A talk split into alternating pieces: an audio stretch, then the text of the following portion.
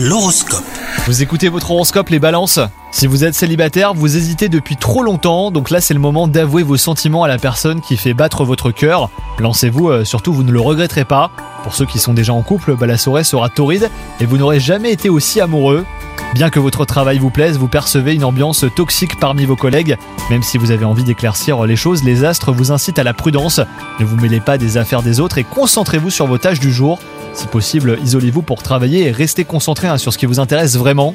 Et enfin, côté santé, bah, vous êtes euh, en bonne forme. Mais vous ressentirez probablement un petit coup de mou en fin de journée. N'hésitez pas à prendre une pause, hein, voire euh, à faire une micro-sieste, cela vous fera le plus grand bien. Bonne journée à vous